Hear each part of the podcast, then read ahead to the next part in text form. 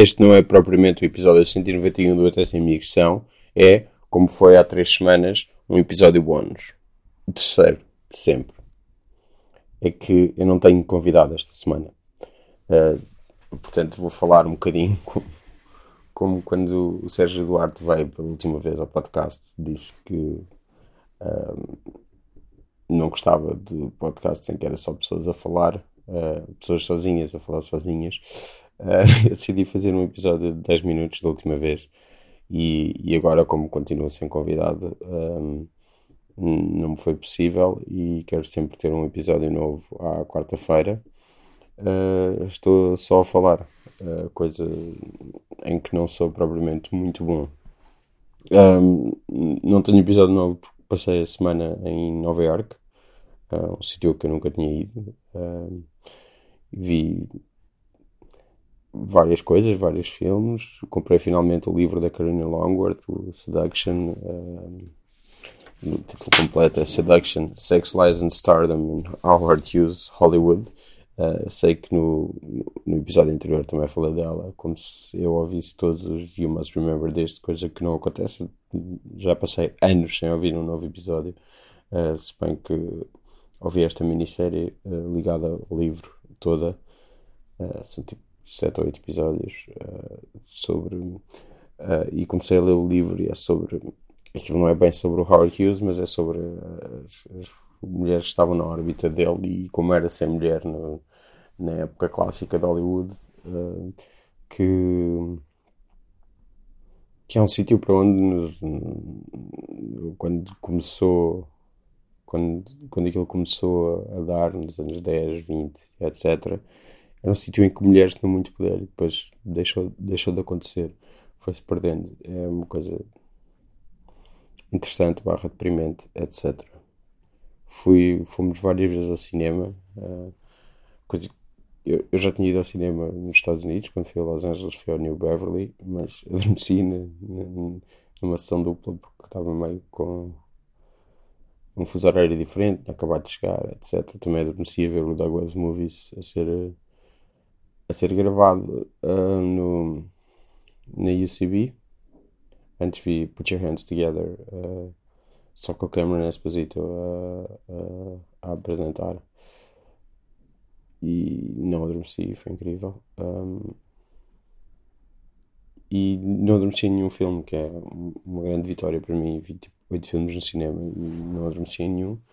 Acho que estou cada vez melhor nisso. Uh, uso tipo duas bolas de stress que eu não sei como é que as tive, são maçãs da Disney. Eu acho que se calhar são do Maleficent, assim, uma coisa do género, não sei bem. E mexe a cabeça, que é uma coisa que, que quem quem estiver atrás de mim, porque eu me sinto bastante à frente, deve rir-se bastante. E não sei, imaginar isto também deve ser. Não sei, deve ter piada imaginar-me a fazer assim com a cabeça ou, mexer com as mãos só para ter alguma coisa. Uh, fui a vários sítios, fui ao RC Center ver o Roma uh, que era o único sítio que tinha aquilo em, em, em, Nova York e gostei muito de Roma mais do que do Gravity por exemplo talvez mais do que The Children of Men não sei uh, Alfonso Cuarón é obviamente o mais talentoso daqueles três sendo que o pior é o Alejandro Inharrito e no meio está o Guilherme Del Toro Pronto, eu não gosto nada do Inharrito. Mas o Quaron, sei lá, o Inharrito tem talentos, sim, mas não os usa para contar histórias fixes, né? para fazer filmes fixes. E não gosto do discurso dele. O Quaron é bastante mais fixe. Depois no. Depois na viagem para cá havia uma. Estava no. No voo havia o.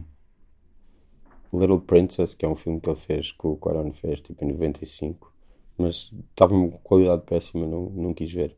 Eu acho que já vi tipo, há muitos anos, não me lembro.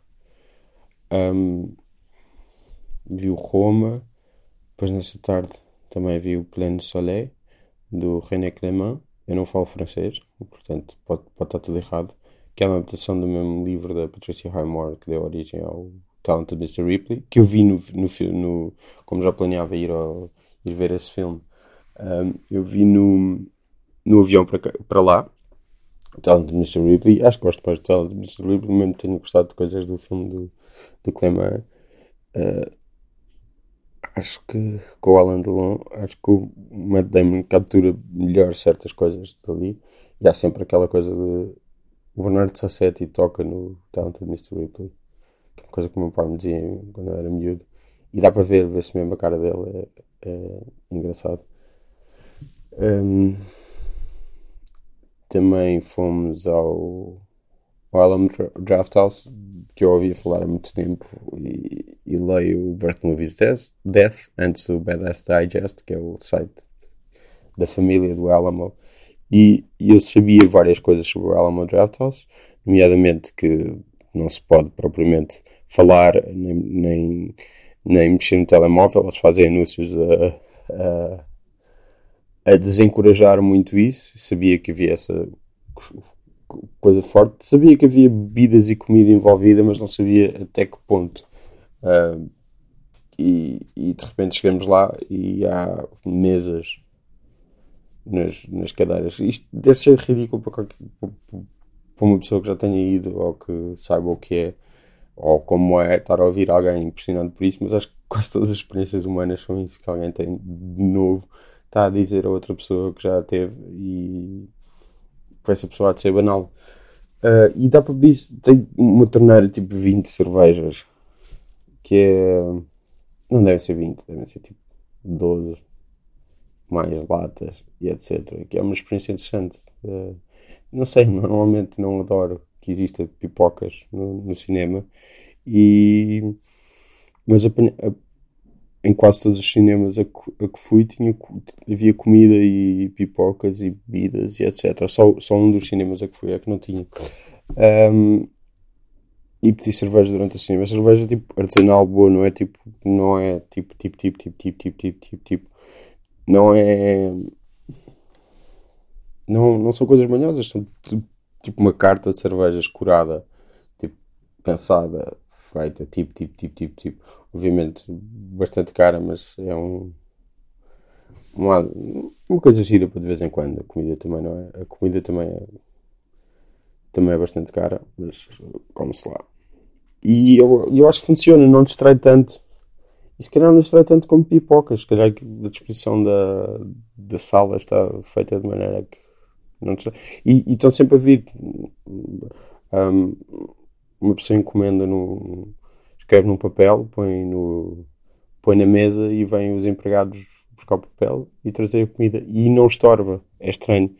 Vi, vi, vi o Can You Please Forgive Me, da Marielle Heller, na, no, no Alamo Draft House, com, com, com a Melissa McCarthy e, e, o, e o Richard D. Grant, que é sempre que é sempre bom ver em filmes, acho eu que é sobre a Lee Israel, uma, uma biógrafa de. Eu acho que ela escreveu uma biografia da Catherine Hepburn, seria? É. E depois começou a falsificar eh, cartas de pessoas famosas, incluindo uma da Dorothy Parker, que é de onde vem o Can You Please Forgive Me. E, e pronto, eu tinha visto o Diary of a Teenage Girl e como a Mariel Heller é a irmã de Emily Heller, que é stand-up comedian e é casada com, com com o Jorma Tacone de Lonely Island, eu achei que ia ser uma coisa muito mais hilariante, o, o primeiro filme dela, então fiquei um bocado. Uh, isto é mais dramático barra pesado do que eu estava à espera e foi um bocado estranho. E neste aqui já estava à espera de uma coisa mais. mais com este tom já, já correu melhor para mim. Uh, e depois fomos ao, ao Brooklyn Academy of Music, uh, ver o Le Rendezvous d'Anna, Chantal Ackerman. Um, ao longo das duas horas e tal consegui não adormecer, que é mesmo um grande feito para mim. Outro sítio que também tem uh, bebidas e comida e etc. E uma das primeiras coisas que se vê quando se vai descer para os cinemas é um ciclo que eles tiveram, não sei há quanto tempo, mas o, o a Cinemateca do BAM existe há pá, 20 anos, está a fazer 20 anos agora, acho eu, e tem um, um um póster um póster de, de, de, um ciclo de cinema português chamado Love and Perdition tem um autógrafo do Manuel Oliveira. E é engraçado. E eu acho que há uns anos estava a ouvir o, o Spike Lee a falar numa entrevista.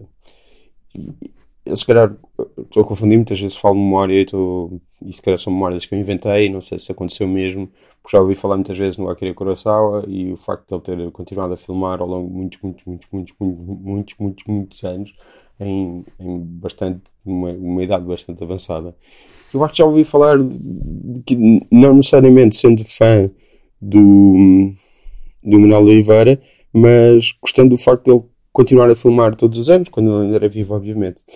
E então, uh, não é muito longe, a 40 Acres and a produtora do, do Spike Lee, do BAM.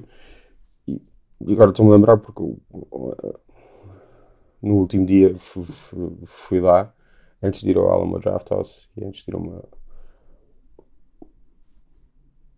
uma cervejeira, Other Half, que tinha no Alamo Draft House. Uma, uma das Acho que é, acho que aquilo é uma explosão de lúpulo incrível. Um, nas IPAs deles e Imperial IPAs e mesmo nas Stouts e etc. Aquilo é. Achei mesmo um patamar acima de muitas coisas de que eu gosto muito. Um, não interessa. Uh, 40 Acres and Mule, porque estava a passar a ir a Fort Green e lembrei-me, eu acho que 40 Acres and Mule é aqui. E era, e como se esperaria de um, de um sítio de Lee, é uma coisa que, que, está bastante visível. Tipo, tem umas bandeiras, tipo, outra vez, tipo, uh, tem umas bandeiras uh, do Black Landsman e etc. E dos 40 Acres and a Mule. Obviamente não entrei, vi só na montra. Vi só a montra, que tem uma montra grande, tem um Radio Rahim gigante, com, mesmo com os. Com os uh, como é que se diz?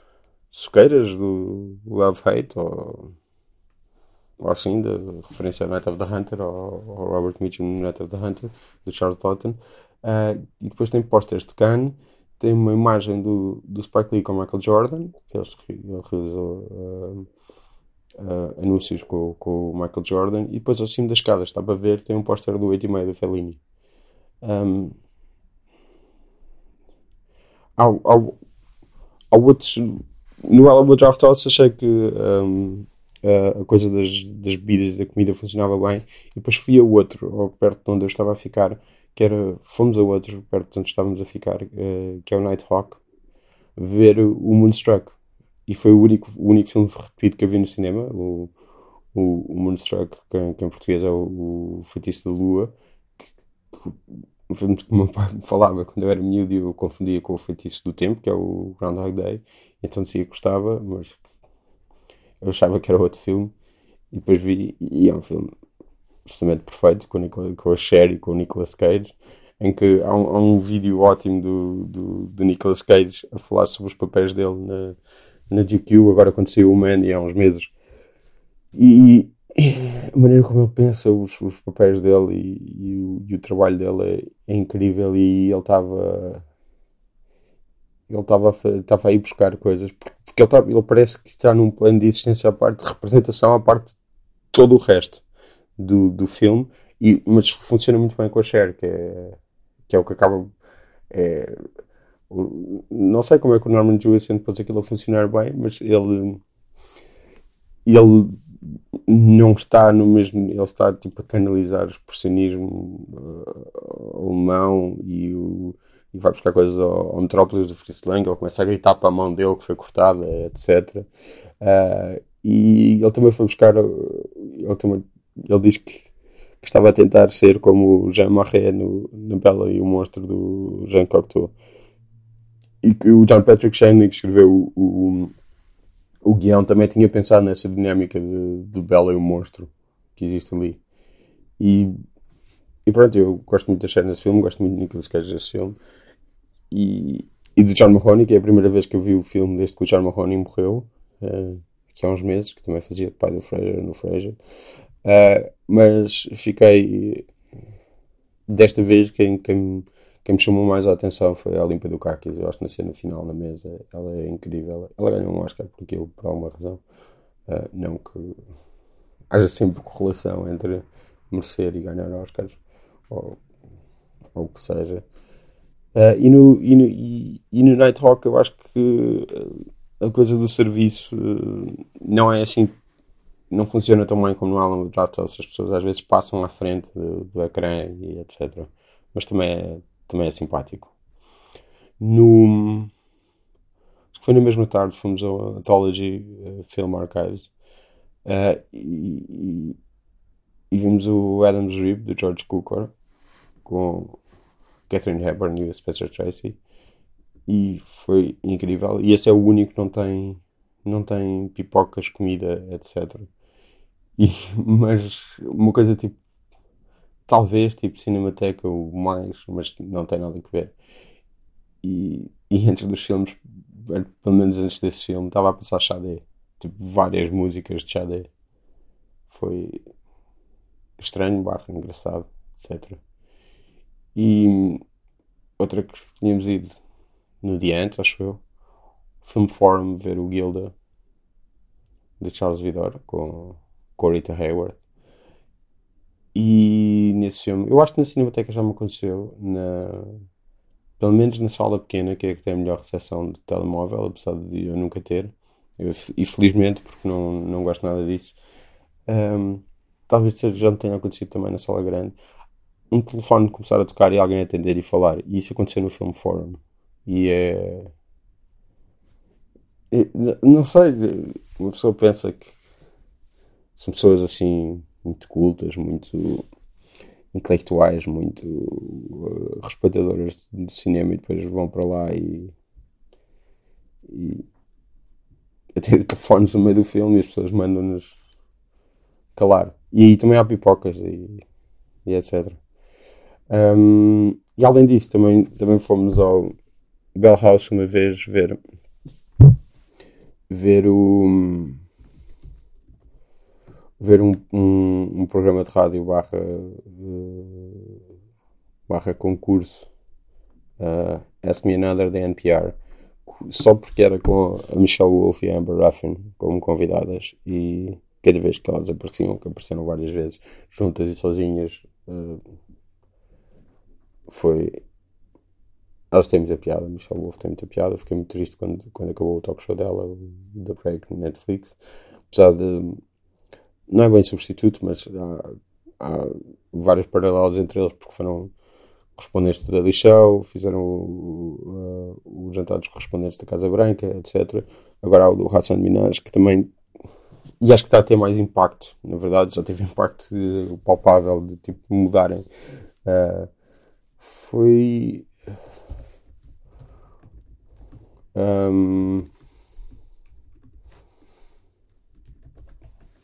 uh, foi mudar uh, o, um, um, um, texto do, do, do, exército americano que dizia que os que os uh, que na Arábia Saudita havia Negro Blood e isto era um texto deste ano e eles pediram desculpa por causa de um segmento dele, etc. Também fez agora um segmento sobre, sobre a Supreme e fez umas t-shirts para, para, para falar de como uh, edições limitadas, depois um, de propositadamente limitadas, uh, aumentava-se muito o preço e foi o que aconteceu às t-shirts que ele fez. Uh, não sei. Bastante, vimos isso, vimos o. Depois o, o Joel Kim Booster estava no, no na, Union Hall, fez estava a treinar, testar e, e, filmar a sua nova meia hora, mas uh, foi um bocado. Parecia que ele não estava completamente lá e, e estava tipo só a, aviar material, como, como às vezes as pessoas fazem. E antes dele foi a Sónia Denis, que eu não conhecia lá nenhum, que nós não conhecíamos lá nenhum, e foi. Um, ela teve muita piada. Eu gostei muito dela. E apesar de ela estar claramente em pânico com certas coisas e sentir-se mal, mas ela teve mesmo muita piada. O Joaquim Butler eu já, já gostava muito dele e, e ouvi, ouço muitas vezes no podcast e etc. E depois voltámos também ao Union Hall a ver o Andy Kindler. O Andy Kindler, que é. É, é quase sempre. é como Natal para mim, que cada vez que no verão uh, sai o, o discurso dele, ele abre sempre o Just for Laughs, que é um festival em Montreal, com um discurso chamado State of the Industry Address. E é gozar com outros cómics e com, com coisas da comédia, etc. Uh, e ele também faz muito isso na, na sua stand-up a solo e foi, foi bastante divertido ver isso. Um, disso, também fui à rua em que o Mel Brooks cresceu, em Williamsburg, muito perto do Marcy Project, onde o Jay-Z cresceu, também passei lá. E. E foi isso.